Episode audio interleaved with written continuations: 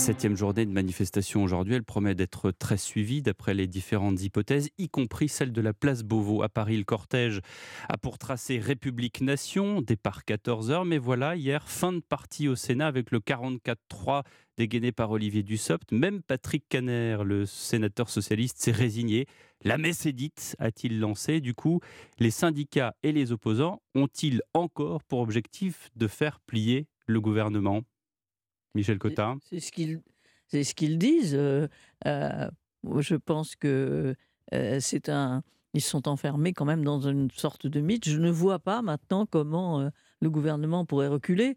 Sauf euh, sauf euh, énorme, euh, sauf dissolution, sauf. moi, je ne crois pas que le gouvernement. Alors, évidemment, il y a eu, comme vous savez, sous la Ve République, un, exemple de recul de, du gouvernement qui était celui donc de Jacques Chirac, mmh qui n'a pas, qui n'a pas, qui a dit qu'il ne n'appliquerait pas, une, loi pas une loi qui était promulguée donc et votée. Le CPE, mais ça, ça s'est passé une fois sous la Ve République. Là, moi, je ne vois pas comment cela serait possible sauf, encore une fois, euh, dissolution, euh, départ, mmh, euh, mmh. départ peut-être de la première ministre, départ même du président. Donc moi, je ne crois pas du tout. Je pense que tout ça est armé pour mmh. essayer de durer. D'ailleurs, Nicolas Sarkozy explique lui que lorsqu'il avait fait les retraites de 2010, ça a duré aussi très longtemps. Moyennant quoi, c'est vrai qu'on voit très mal avec ce front syndical et surtout le soutien qui est manifesté par les Français, euh, y compris ceux qui souffrent. Hein. Encore euh, ce matin, 63% hein, des Français approuvent la mobilisation contre la réforme. C'est un sondage ELAB publié ce matin. 54% soutiennent le recours à la grève et au blocage. C'est vrai que bien malin peut dire comment ça sort, comment finit cette histoire. Gérard Carrérou. Mais pour la fin de cette histoire, je pense que euh, la bonne formule, c'était sur le débat parlementaire, celle de, effectivement de, l'ancien ministre Caner, qui était la Messédite. Je crois j'ai cru longtemps, pour Dans la résignation, hein, elle était extrêmement attristée, résignée. J'ai cru longtemps, euh, y compris même, on en a parlé mm. quasiment toutes les semaines depuis le début, j'ai cru qu'il pouvait y avoir à un moment donné la montée de ce tsunami, ce, mur extraordinaire, et, et, je l'attendais, pour tout dire, comme beaucoup de gens, je l'attendais autour du sixième round. Le sixième round, c'était mardi dernier, parce que cette journée particulière du, 7 mars avait été extrêmement bien préparée par l'ensemble des états-majors, des organisations syndicales dans toute la France. Et qu'est-ce qu'on aurait pu avoir là, effectivement, ce qu'on pouvait appeler la grande bascule le grand soir, le fait que tout d'un coup on passe de ce gros million qui se retrouve, qui s'était déjà retrouvé cinq ou six fois, le gros million ou le million deux qui a été calculé par la police à chaque fois, on pouvait passer de 1 million 2, 3 au double, voire au triple. Et là, il n'y avait plus aucun moyen pour un gouvernement de hmm. tenir. Mais ce n'est pas arrivé. On a vu la même chose que les autres fois, et je dirais pire que cela, on a un peu l'impression que ce sont les mêmes, le million, le gros million, ce sont mmh. un peu les mêmes à chaque fois. Et je pense qu'on les verra encore aujourd'hui, mmh. peut-être encore mercredi prochain, mais ça, à partir du moment dans, un, dans une dynamique de guerre ou de conflit où on ne progresse plus, on recule par la force des choses. Et c'est ce qui est en train de se passer. Je pense que la loi va donc, je finis là-dessus, pour pas prendre trop de paroles, mais le, euh, la, loi va passer à l'Assemblée. Elle va passer, je veux dire, déjà au Sénat et ensuite avec les, nouvelles commissions mixtes paritaires. Mais je pense que pour ce qui est de la rue, il y aura un ressentiment terrible, considérable, qui probablement sera porteur de colère rampante pour, pour la suite. Mais pour le moment, dans ce moment historique-là, je pense que le gouvernement va passer et que les manifestants vont perdre. Charles Villeneuve. C'est vrai que le mouvement de grève fléchit, mais que la tension sociale reste très forte. Et je pense que ce vote, ces votes bloqués à répétition peuvent donner un nouveau souffle à la contestation. Quand vous exaspérez désespérez. Souvent, ça débouche sur de la violence, sur une radicalisation. Et tout à l'heure, je crois que c'est Michel ou Catherine qui, rappelait, qui rappelait. Michel. Si tu as ajouté une phrase euh, de euh, précision. sur Chirac. Sur le CPE. Hmm. Bon. Ah oui, d'accord, oui. Pardon, pardon. j'ai parlé. J'avais oublié. La preuve. Et, donc, euh, euh, je, je rappelais que euh, sous Sarkozy, ça avait duré très longtemps. Hmm. Mais je vous rappelle qu'en 2003 et en 2010, sous Sarkozy en 2003 avec Fillon, il y a eu un débat parlementaire qui est allé, qui a duré très longtemps, mais qui est allé jusqu'au bout, ce qui n'est pas le cas aujourd'hui, ni à l'Assemblée nationale, ni au Sénat. Et donc, moi, je pense qu'il peut y avoir un nouveau souffle de contestation qui dérive et qui dérape. Catherine Ney. moi, ce qui m'a frappé dans cette histoire, c'est que 2010, on a oublié que 2010, c'est exactement le même scénario avec les syndicats qui ne voulaient rien entendre. Donc, euh, il n'y avait pas question, c'était pas la peine d'aller voir le président de la République, Sarkozy, à l'époque, qui ne recevait pas les syndicats, puisque lui dit je ne bougerai pas. Donc, ne venez pas me dire. Euh, euh, retirer votre, votre loi, ce que voudraient faire les syndicats aujourd'hui. Et il y a la même réponse de, Macron, du président Macron. Donc euh, c'était la même chose. Mais il y a eu un long débat à l'Assemblée. Et la même chose, les, les socialistes, mais la différence avec il y a aujourd'hui, c'est qu'il y avait une majorité pour le texte à l'Assemblée. Il n'empêche que les, les, les, les socialistes ont essayé d'empêcher le vote de la loi à 15 heures en multipliant les amendements. Ils en avaient déposé à l'époque, c'était des amendements pour, euh, à l'Assemblée nationale où, il, à, chaque, à chaque dépôt d'amendement, il y avait une discussion de 5 minutes. Et alors que le, vote de la loi devait arriver à 15 heures, c'est d'autorité, le président Accoyer avait arrêté à 9 heures du matin cette discussion, puisque c'était toujours le même amendement qui revenait, qui était reposé sans arrêt, parce que ce qu'il voulait, c'est que ça traîne, c'était empêcher, et empêcher que la loi soit votée à l'heure, à l'heure dite. Bon, là, aujourd'hui, c'est la même chose, ce qui se passe. Mais je me souviens que le, le président Accoyer était descendu de sa tribune, que Jean-Marc Ayrault, le président de groupe, l'avait poursuivi dans les couloirs pour lui casser la figure et que les huissiers l'avaient empêché, on l'a oublié, et que à 15 heures, le groupe socialiste était arrivé avec tous avec leur écharpe de députés pour dire que c'était une forfaiture. Voilà, et puis le texte est passé, et puis voilà, et c'est devenu au Sénat, le texte est passé. Mais c'est pour dire que c'est fait dans une grande violence, et, ça ne et après le vote à l'Assemblée, il y a eu les raffineries bloquées pendant 17 jours. Ce qui est le cas, on a 4 raffineries sur 5 qui sont bloquées jusqu'au 16, jusqu'à jeudi. Et quand la loi a été promulguée après le vote, Madame Aubry avait dit vous allez peut-être la promulguer, mais il ne faudra jamais l'appliquer. Donc il y a eu une bataille de la gauche euh, en 2010, comme il y a aujourd'hui, pour ne pas changer euh, le. Catherine vient de nous faire euh, admirablement bien l'histoire de la mm-hmm. dernière mm-hmm. crise. Moi, je crains, je crains mm-hmm. pour les organisations syndicales et pour beaucoup de ceux qui ont cru en cette, dans cette nouvelle bataille, je crains que, que nous ne vivions la dernière grande grève syndicale mm. de l'ancien monde. Mm. De l'ancien monde. Moi, je suis d'accord avec toi. Ça fait, la France d'aujourd'hui, 30 ans après, 30 ans après 95 que nous avons tous vécu ici, n'est plus la même France.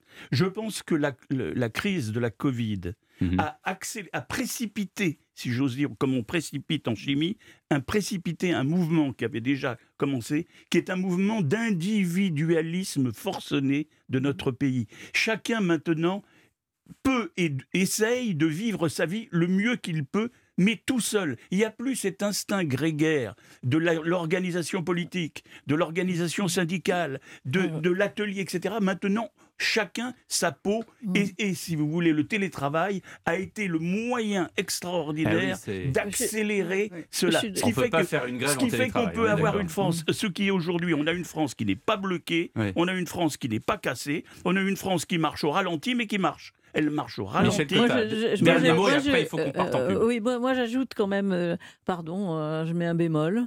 Euh, un, ce qui m'étonne tout de même, c'est le soutien massif euh, de, la, de la France, même quand on leur dit les grèves vont durer, etc.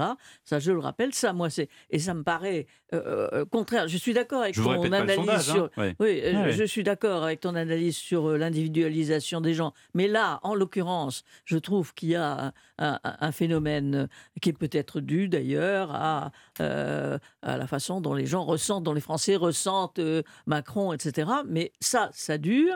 Et deuxièmement, je vois par exemple, quand on voit le vote du Sénat sur l'article 7, on se dit, c'est-à-dire sur les 64 ans, on est quand même un peu étonné parce que euh, il y a un sénateur sur 10 LR qui n'ont pas voté les 75, il y a 40% des centristes qui n'ont pas voté les 64 ans, et ça, 40% des centristes, moi je ne m'attendais pas à ça. on, on, en parle juste après la pause publicitaire. Les grandes voix arrivent. Europe 1, Pierre de Villeneuve. Avec les grandes voix, Gérard Carrérou, Charles Villeneuve, Michel Cotta et Catherine Ney. Vous vouliez rajouter euh, quelque chose à propos des sénateurs UDI des sénateurs LR. il, en manque. Il y en a deux qui ont voté contre. Bon, mmh. ils sont pas bons.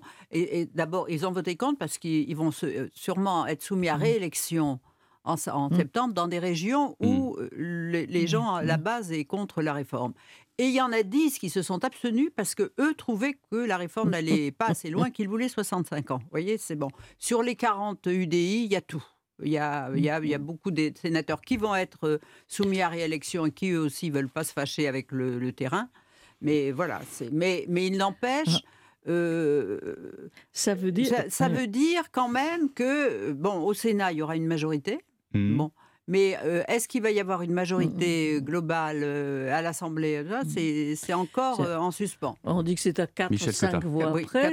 et donc, tout le, vrai problème, là, maintenant, c'est 49-3 ou pas. Bah oui, et surtout, que, surtout après la déclaration d'Emmanuel Macron hier, je, répète, je répète juste ce qu'il a dit le Parlement suivra les termes de la Constitution pour qu'un texte législatif puisse aller à son terme. Oui, ça veut dire qu'il envisage le 49.3 si vraiment... Euh, moi, je pense qu'il a décidé... Ah bah oui, oui. Moi, je l'ai interprété hier. La déclaration d'hier que tu viens de rappeler, Pierre, elle, est très exactement, on l'annonce. Jusqu'à présent, on se disait, on disait il ne veut pas passer en force, mm. ils, vont essayer par tous les moyens de ne pas passer en force, etc. Là, je pense qu'ils ont pris la décision ils l'ont pris en. Il y a eu double décision de passer en sorte. Première décision, faire intervenir avec l'accord des sénateurs et de, Retailleau les dispositions constitutionnelles mm. qui permettent d'accélérer le débat et, de stopper le filibustering, enfin, c'est-à-dire l'obstruction parlementaire, première mesure, et deuxième décision qui est venue du chef de l'État, sinon mm. il n'aurait pas dit ce qu'il a mm. dit hier, mm. qui est euh, carte blanche maintenant pour éventuellement utiliser le, le pendant de longues semaines et Absolument, c'est pour ça que je dis que la messe est dite. Quand je disais tout à l'heure la messe est dite, en ce qui concerne en tout cas l'aspect parlementaire, la messe est, dite. non, mais quand vous écoutez les sénateurs, ils sont convaincus qu'il y aura un 40 D'autant que dans la commission paritaire, où il y a sept sénateurs, sept députés, qu'est-ce qu'il faut chercher? C'est si ça cadre bien, on va voir si cette réforme qui est, qui est, qui est faite pour faire des économies mmh. fait autant d'économies que ça. Parce que les, ceux qu'ont rajouté M. Retailleau, euh, il a rajouté beaucoup de choses. M. Pradier et M. Retailleau aussi au Sénat. Les annuités, l'index senior. Ça, ça, compte, il paraît, jusqu'à 8 milliards. Donc mmh. il va bien falloir élaguer pas mal. Ça veut dire qu'on est à 9 Donc euh, mmh. il va falloir élaguer pas mal le projet pour que on, puisse dire euh, ça va faire des économies.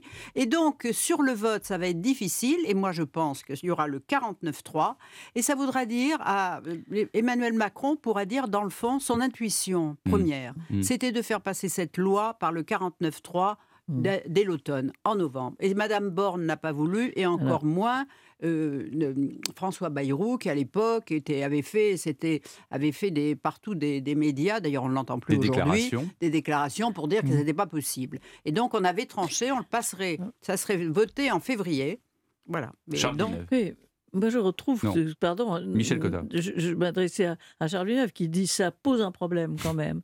Moi, je crois que le 49.3 pose quand même un problème dans la réception qui sera faite par les Français de cette le 49.3 aurait pu être évité et c'est tout ce qu'a fait euh, Elisabeth Borne mais au fond c'est en ça où on s'aperçoit maintenant que le rôle d'Elisabeth Borne et son mandat est peut-être euh, se jouera peut-être dans ce 49.3, ah ben puisque elle a passé son temps à dire que elle en voulait euh, non, elle n'en voulait pas. Mmh. Si on arrive au 49.3, ce sera ressenti comme un échec du Premier ministre. Oui, le 49-3 pour Macron, ce sera c'est le, le, le, contraire de, de Louis-Napoléon Bonaparte, mm. Napoléon III, qui est passé de l'empire autoritaire sa première à l'empire libéral. Et là, nous allons passer avec l'usage du 49.3. Parce que ce 49.3, il ira peut-être aussi sur la loi sur l'immigration. Ça, c'est possible aussi, oui. Mm. Donc, si vous voulez, on va passer dans une autre phase du macronisme. Il avait dit, le président de la République, en étant réélu, qu'il avait compris un certain nombre de choses, qu'il avait écouté, qu'il avait. Et, et, et il nous revient avec effectivement un système qui apparaîtra je dis bien qui apparaîtra à Hmm. beaucoup de gens comme plus autoritaire que celui qu'il avait euh, euh, en quelque sorte Ouais. pratiqué pendant Ouais, le oui. premier mandat. C'est Mais enfin, il lui faut néanmoins une victoire parce Catherine, que dans un victoire. mois, il fête sa première, année- son- sa première année de réélection. Et il aura donné à l'Europe hein. ce que l'Europe lui demandait. Enfin, on se souvient C'est-à-dire quand même les- Et s'il y avait des élections maintenant, on se demande qui pourrait être élu. Absolument. Ah oui. On se souvient quand même du gouvernement par ordonnance, c'était Oui, dans les années 86, c'est Oui. ça Oui, Euh, oui, oui. Bon, là, Oui. ça y ressemble quand même Oui. beaucoup, non? Tu sous-entends qu'il Ah peut y avoir une dissolution. Charles Villeneuve. Non, je pense plus maintenant. Non. Euh, Non, mais un je pense remaniement, plus oui. maintenant. Un Ah. remaniement, oui. Oui, Oui, mais avec qui? Ne serait-ce que peut-être. Non, le il faut aussi souligner quand même l'échec de. Mélenchon à faire Mm. sortir euh, les étudiants dehors et à tout Ah, bloquer. ça, c'est un échec total. Parce que ça, euh, il annonçait le grand soir et tout Mm. ça. En tous les cas, euh, Boyard pour les jeunes n'est pas un Mm. produit d'appel. Vous Non, voyez, donc euh, non, s'il y a même étudiants. un produit de. un produit de non, il y a deux- il y a deux grands. On- Tu as raison, oui. il y a deux grandes Mais on va en parler, on Il y va a en deux parler grandes forces qui on ne se sont pas mobilisées. On va en parler. On va Oui. en parler. On marque une pause. Dans un instant, euh, sur Europe 1, euh, on va parler effectivement de, de cela et du dérapage du garde des Sceaux mardi soir à l'Assemblée nationale. Euh, chassez- sachez que, comme chaque soir, c'est- les, les, les cheux et les ceux, c'est difficile. hein.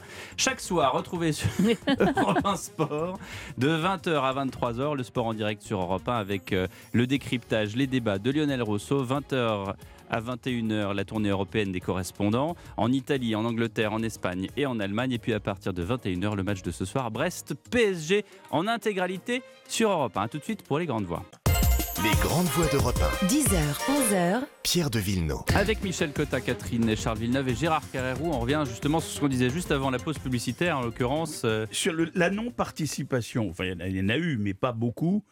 Euh, euh, c'est pas massif en tout cas, la non-participation des jeunes est un des faits qui distingue cette grande crise de ses précédentes. Parce que dans les grèves de 95 et surtout du CPE jusqu'en 2006 Ils avec étaient Villepin, directement concernés. les, oui. oui, mais ils étaient concernés, mais il y avait surtout oui. que les La jeunes.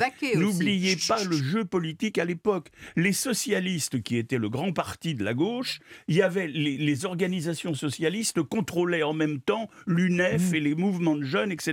Ce qui fait que quand le parti et les syndicats se mobilisaient, les jeunes suivaient. Cette fois-ci, les jeunes ont eu leur jeu Et- particulier, à part, à part, à part LFI et les mélan- quelques mélanchonistes qui ont manifesté, il n'y a pas eu. si- sinon, il y aurait eu des centaines de lycées et de Mhm. collèges qui auraient été fermés ou bloqués, Mhm. et ça, ça aurait changé peut-être la face des choses. Alors vous me direz, ça peut toujours arriver cet après-midi ou la semaine prochaine. Oui, oui. C'est possible, mais en tout cas, c'est pas le mouvement que l'on Oui. sent monter. Non, non, mais c'est vrai que les socialistes ont Catherine abandonné ce terrain-là, alors, que LF alors que LFI, c'est son terrain. On Voilà. se souvient de Coquerel, Voilà. il y a, dans le quinquennat Mm. précédent, Mm. qui était à Tolbiac, qui encourageait les jeunes à faire grève, et même, et qui avait de- sur leur télévision, euh, qui était faite par Gérard Miller, interviewé une jeune femme qui avait vu les CRS, lorsqu'ils euh, battent un jeune homme, Mm. partir la tête ensemble, Mm. ou enfin Mm. tuer un jeune. Et finalement, ça n'était pas vrai, c'était un mensonge, elle l'avait reconnu. Et Gérard Miller, qui est un psychanalyste, avait dit, mais vous savez, sous le coup de l'émotion, on peut dire des choses, on croit avoir vu, ce qui était quand même un encouragement à faire des Alors, faux témoignages. hein. C'est certain quand, on- Michel quand- Cotta. quand Catherine dit que le Parti socialiste euh, euh, n'a pas n'a plus euh, le, le- le terrain des étudiants.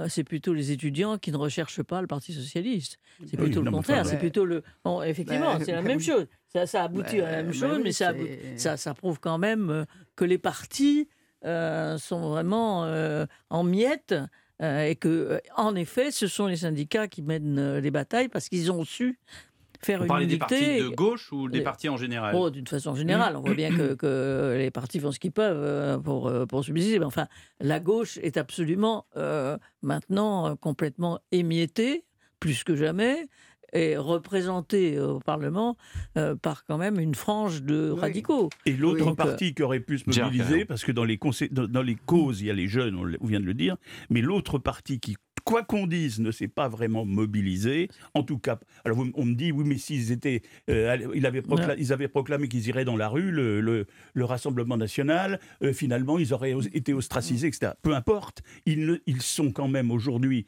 un des premiers partis, si ce n'est le premier parti du Mhm. pays, ils ne sont pas, ils ne se sont pas mobilisés dans la rue pour ces manifestations. C'est pour ça que le million, ce que je disais au début, le million est resté le million et qui n'est pas devenu 3 millions. Voilà. Euh, Qui ne dit mot qu'on sent. Une pause à nouveau et dans un instant, on parle du bras d'honneur du garde des Sceaux. Tout de suite. Les grandes voix d'Europe 1. Pierre de Villeneuve. Les grandes voix d'Europe 1 avec Catherine et Michel Cotta, Gérard Carrou et Charles Villeneuve qui, avant de parler du garde des Sceaux, voulait rajouter un chiffre important, Charles. Oui, c'est une étude qui a été réalisée par la Fondation Hans Beauclerc au sein de l'OCDE. Et c'est en France que l'on compte le plus de journées de grève, en moyenne 114 jours par an pour 1000 employés contre 19 en Grande-Bretagne, 18 en Allemagne, 6 aux États-Unis et 1 seulement en Suisse. En Suisse, Et pour ajouter à votre morale, euh, la Cour des comptes vient de dire que nos finances publiques françaises sont les plus dégradées de toute l'Union européenne. C'est l'exception française. Oui.